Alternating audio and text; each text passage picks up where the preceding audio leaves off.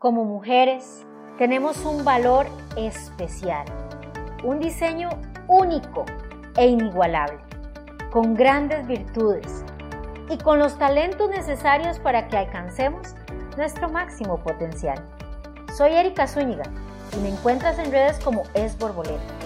Nuestra misión es compartir contenido para crecer, para que podamos ser transformadas en nuestra mejor versión. Es crecer, es transformar, es valorar y aportar valor. Es Borboleta Podcast. Comencemos. Hay algo que todos los seres humanos tenemos seguro, que llegará el día donde nuestro corazón deje de latir. Qué fuerte, ah, es inevitable.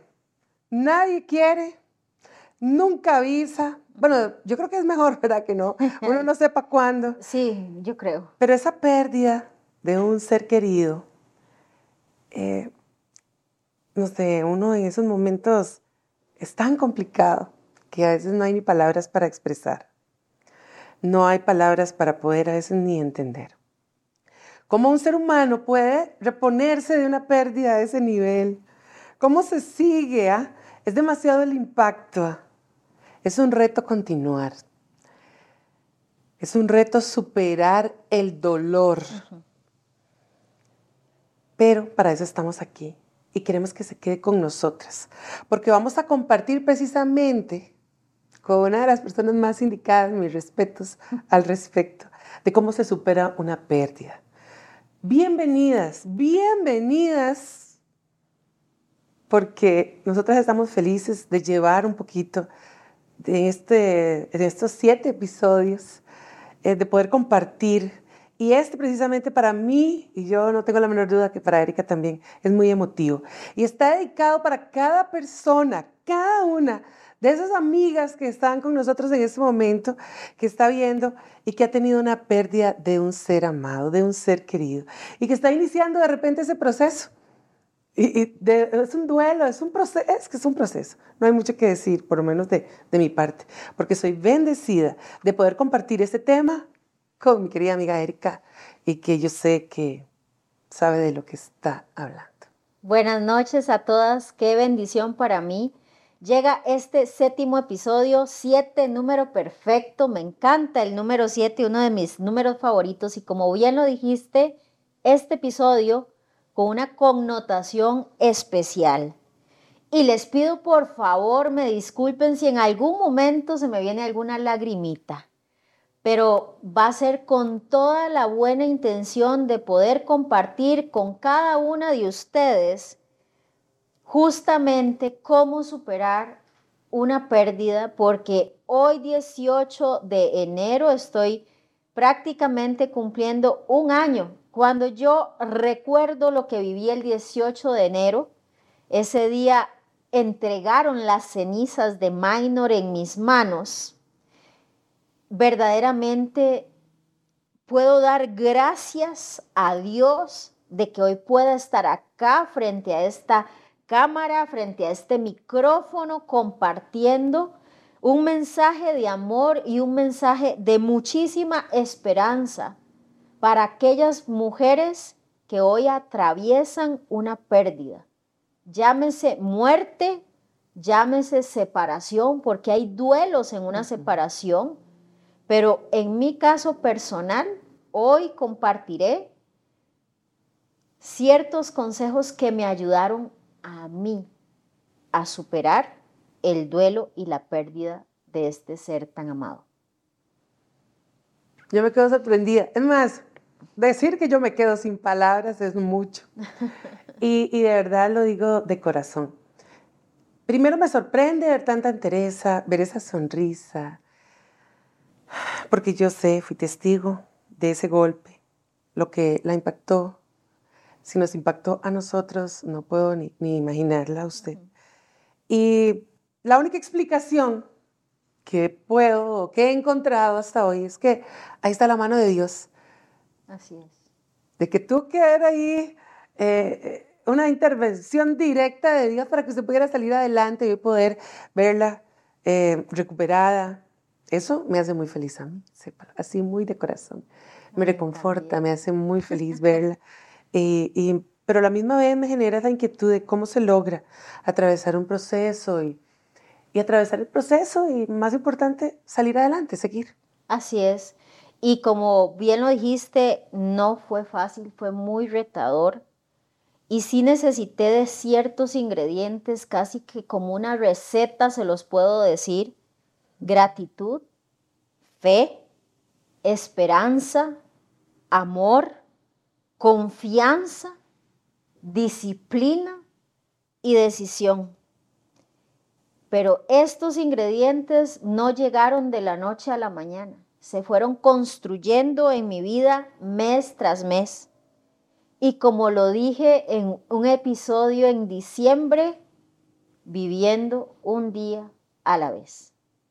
Sí, qué bueno que hoy podemos, bueno, que nos vas a compartir bajo esa fuerte experiencia, cómo logró superar y esta pérdida, cómo salió adelante. Bueno, y es que hoy lo que les quiero compartir, o más bien, adivinen qué, tuve que dividir este episodio en dos.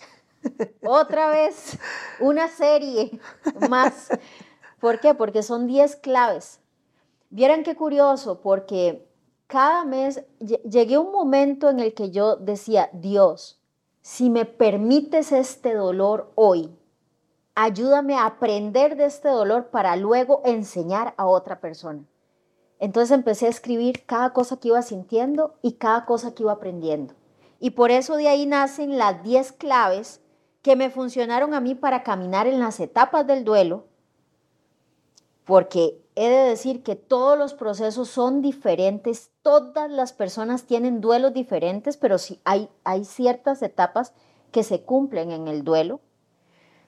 Y quiero decirte también que los tiempos son diferentes en mí a como pueden ser diferentes en vos. O sea, no hay un tiempo definido para poder superarlo, pero yo estoy muy orgullosa de lo que Dios ha hecho en mi vida y que me permita en un año decir, lo logré, pasé ese valle oscuro, ese desierto, y hoy estoy viendo la luz feliz. Así que estas claves que yo voy a compartir en estos episodios no es para que vos te sintas juzgada o condenada o para que penses lo estoy haciendo mal, tengo que hacerlo exactamente igual que ella. No, esto fue vital para mí, para que yo lograra atravesar este tiempo y para que hoy por hoy ya esté lista para volver a empezar. Y en este episodio voy a compartir las primeras cinco claves y van en este nivel. Las primeras cinco claves me ayudaron a atravesar las primeras etapas del duelo. Y en el próximo episodio, las siguientes cinco etapas o cinco consejos fueron los que me ayudaron a atravesar las últimas dos etapas del duelo. Porque en el duelo hay varias etapas. Tenemos la negación, la ira, el enojo, perdón, la negación, eh, el enojo, la depresión, la aceptación, hay una que se me, se me olvida, en el próximo episodio se las digo, pero hay varias etapas que tenemos que ir atravesando y todas son durísimas, durísimas, que no le puedo explicar. La de aceptación es la más bonita, es donde ya usted dice, ok, esta es mi nueva realidad, decido hacer de esta realidad algo maravilloso. Así que Ahí vamos a trabajar hoy.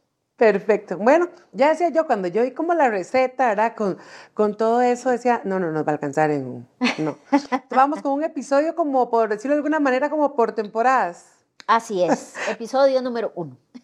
Así es, porque, bueno, y, quiero, aunque yo no, eh, no soy la que voy a...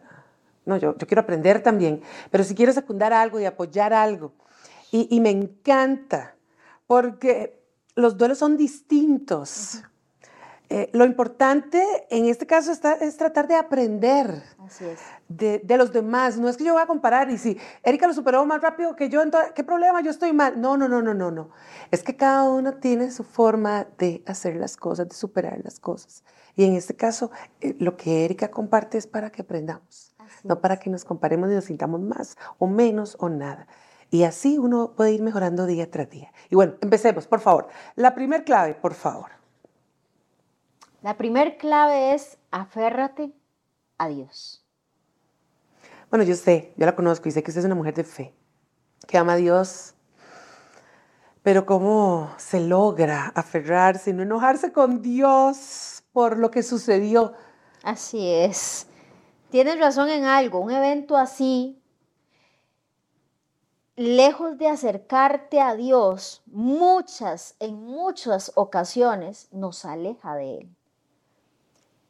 Tendemos a culparlo por la muerte cuando la muerte, como lo dijiste al inicio, es inevitable. A todos nos va a llegar la hora de partir. Yo entendí que aferrándome a Él iba a obtener algo que no lograría obtener si me apartaba de él. Y era consuelo, porque yo estaba desconsolada. Verdaderamente había mucho dolor en mi alma.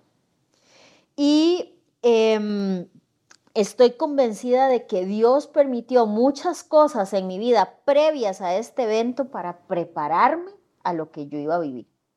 Y este proceso de transformación empezó en el 2019, en donde yo entregué mi matrimonio a él y él empezó a reconstruir mi matrimonio, empezó a reconstruirme a mí para tener tres años sumamente intensos de transformación en el que aprendí a humillarme, a dejar eh, muchas veces lo que yo quería y a sacrificarme.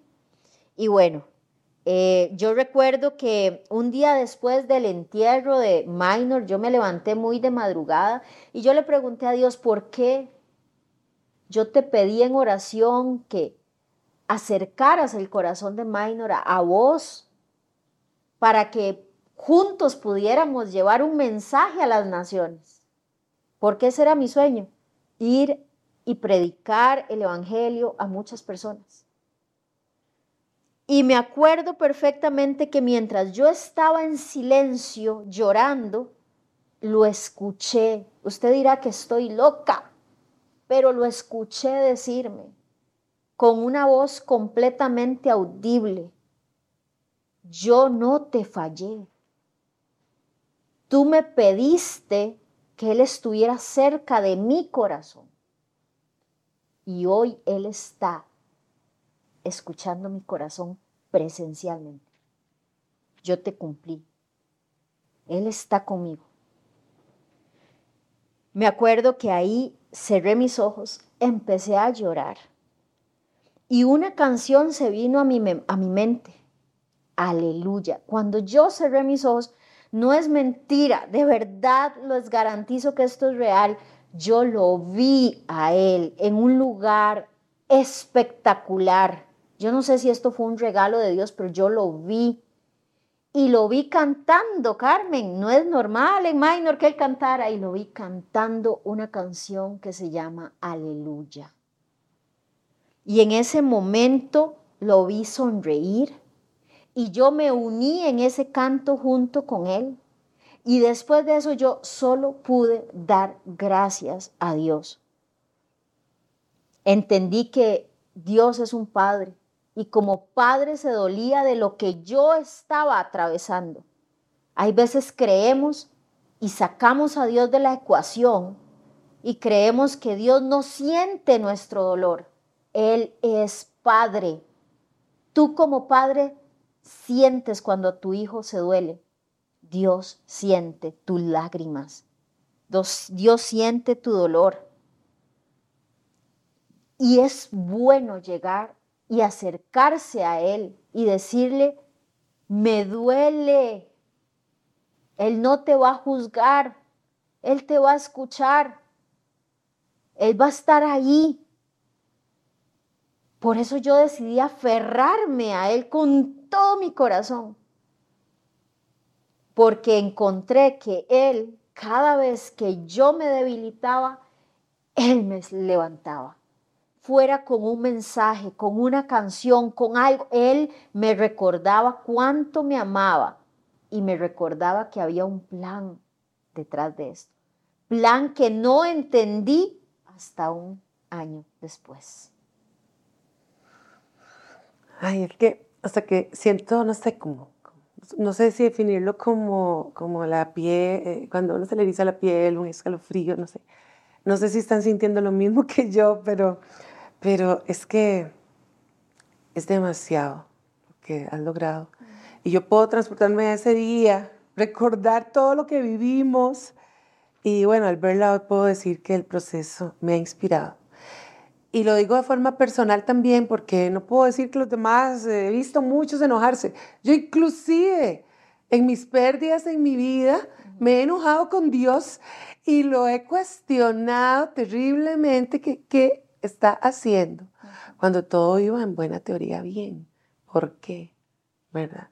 Por eso estoy deseando también, esperando la segunda clave porque cada proceso es distinto y y así como todas están aprendiendo, yo también.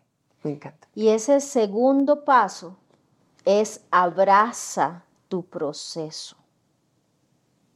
La pérdida es un proceso que te lleva a un desierto bien oscuro. Dios conoce el principio de ese desierto. Dios está en medio de tu desierto acompañándote. Pero lo más maravilloso es que Dios sabe cuándo ese desierto va a terminar. Y Él conoce el final de tu desierto. Cuando te aferras a Dios, entiendes que hay un plan y que tu única opción debe ser abrazar ese proceso. ¿Y qué significa abrazar ese proceso? Entender, Carmen, que hay días buenos pero hay otros que no son tan buenos. Y está bien. Que hay días que vas a sonreír y hay otros que vas a llorar intensamente y está bien. Abrázalo. Date el permiso de llorar, pero también date el permiso de sonreír, que no es malo que sonrías en medio de una pérdida. Yo aprendí que tanto en los días buenos como en los días malos él estaba ahí, Dios estaba ahí junto a mí, entonces que esto me iba a servir en algún momento para algo. Dios me dijo, ahora tienes una historia que contar. Antes tenías varias historias, pero gracias a este proceso y a que lo estás abrazando, ahora tienes una historia buena que contar. Y empecé en los días buenos a compartir y en los días malos también compartía para que las personas supieran que no todo es lindo. Y lo subía a redes y muchas personas decían, ¿para qué compartes tanto? Bueno, porque había personas que necesitaban en ese momento saber que iba a haber momentos difíciles, momentos de llorar. Y hay momentos donde yo le dije, Dios, me duele, es horrible, es horrible, es horrible, dame la fuerza. Y Él me la daba. Así que esta, esta segunda clave es entender que cada día que viví es parte de un proceso y que Dios no solo sabía lo que vivía, sino que sabía que era necesario que yo viviera esto para salir como una mujer nueva y renovada. Es que si uno entiende que cada proceso te va a llevar a algo mejor, usted lo abraza. Aquí me voy en esta. y eso fue lo que pasó. Increíble, es como una metamorfosis. De ahí, como no me gustan las mariposas a mí, y me pasó por una metamorfosis más. Claro, hay que ser valiente. Total. Se requiere valentía para poder, incluso, vamos a ir más allá, vivirlo y tras de todo compartirlo porque me llama demasiado la atención que en un momento difícil también estás pensando en otras que también necesitan tal vez eso.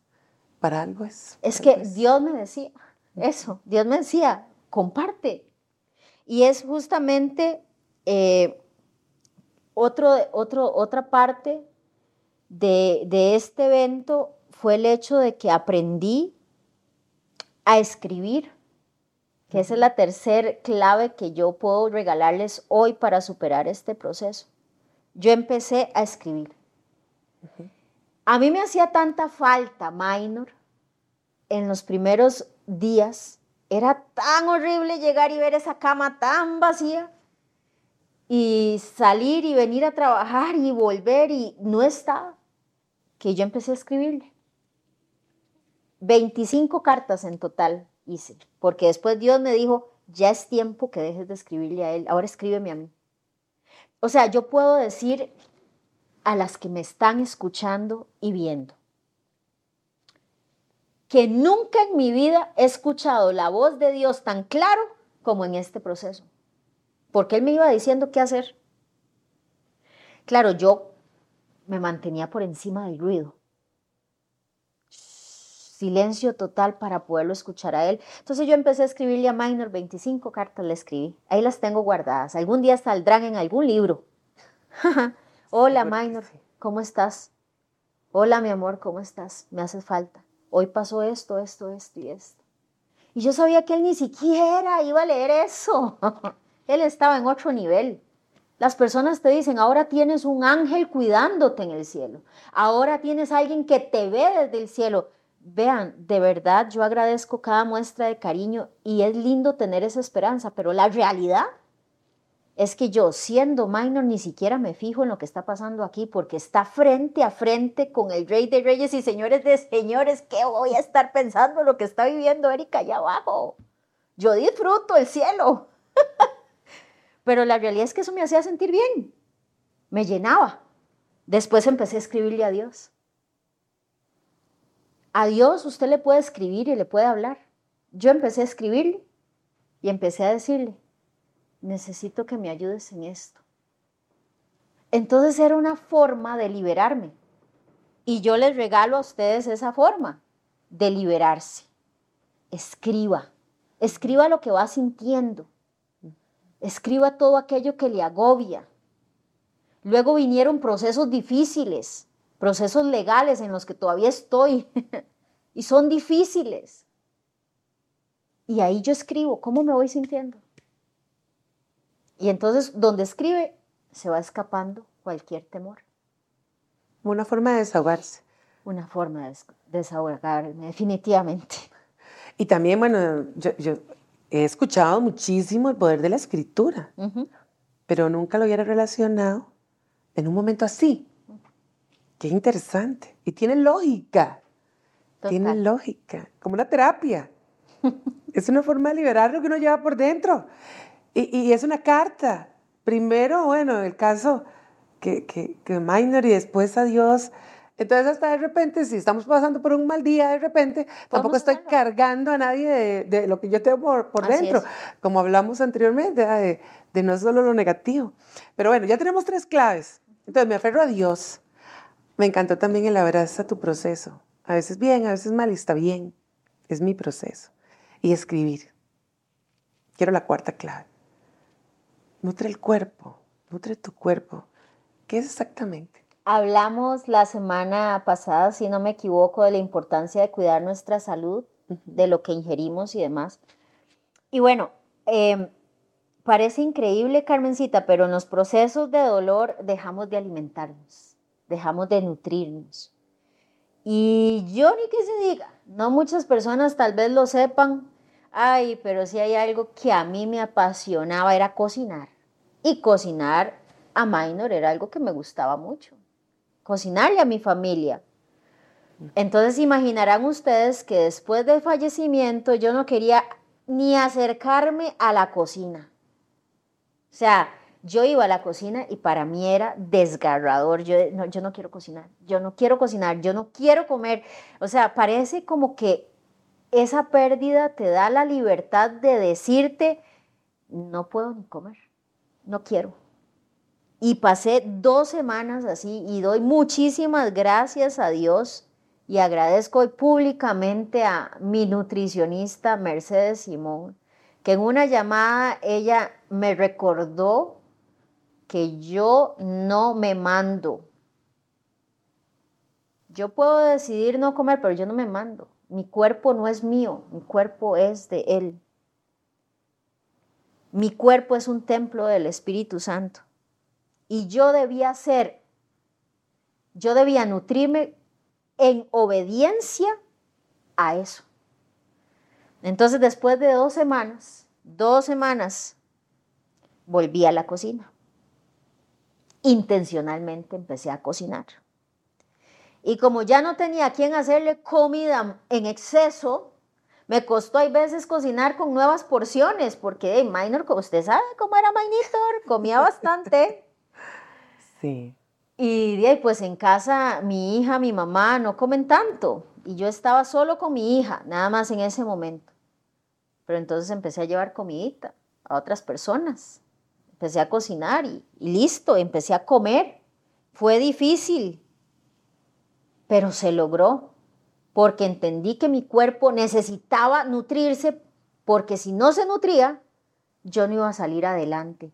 Y si hay algo que yo quería era salir adelante. Yo no quería quedarme ahí. Bueno, yo estoy impactada porque he de dar fe que Erika cocina espectacular. las costillitas. doy garantía y fe de esas costillas.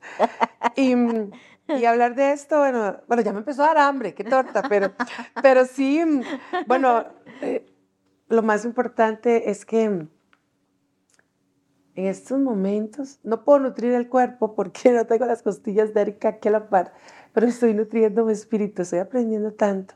Y parece mentira, de verdad. No podría imaginarme que, que algo que, que, te apasiona tanto eh, lo hicieras a un lado en un momento de duelo. Y bueno, estoy esperando, por supuesto. Vamos ya para el quinto, ¿verdad? Quinto. La quinta clave. Ejercicio. Ejercicio. Yo no sé qué hubiera hecho, Carmencita, yo en una cama con tantas cosas lindas que ver, la verdad. Eh, el ejercicio no solo ayudó a vigorizar mi cuerpo, me dio libertad también. Eh, lo ocurrido con Miner fue en bicicleta, porque desde que llegó la pandemia, él y yo nos unimos mucho a andar en bicicleta y a mí Vean, verdaderamente a mí la bicicleta me llenó de un amor por andar en las calles, por sentir el aire, por conectarme con Dios, por, bueno, yo iba lavando ahí, yo ponía las canciones esas que tengo en la lista de playlist de las favoritas de EZ Borboleta. Y bueno, en bicicleta fue donde ocurrió el infarto fulminante que dejó sin vida a Minor. Entonces imaginarán que yo esa bicicleta, esas bicis yo no las quería ni ver. Catherine, una colaboradora de la empresa que amamos mucho, Carmen y yo, me hizo el grandísimo favor de llevarse las bicicletas. Porque yo no podía verlas en el garaje estacionadas. Pero llegó un momento en donde yo dije, yo necesito hacer ejercicio y yo amo andar en bicicleta. Catherine, ocupo que me traiga esas bicis. Me las trajo las dos, fue un choque, pero mes y medio después yo decidí tomar mi bicicleta nuevamente y andar. Ahí, por supuesto, tuve una amiga que no me abandonó. Doy nuevamente, este es un, es un episodio de agradecimientos también. Doy nuevamente gracias a Dios por Carolina Jiménez, que durante ese proceso, todos los días que yo quería salir a andar en bicicleta, estuvo ahí conmigo. No me dejó, no me abandonó. Eh, y desde el momento uno que yo decidí volver, ella estuvo ahí. Hasta la fecha, en bicicleta son los momentos más extraordinarios que he tenido.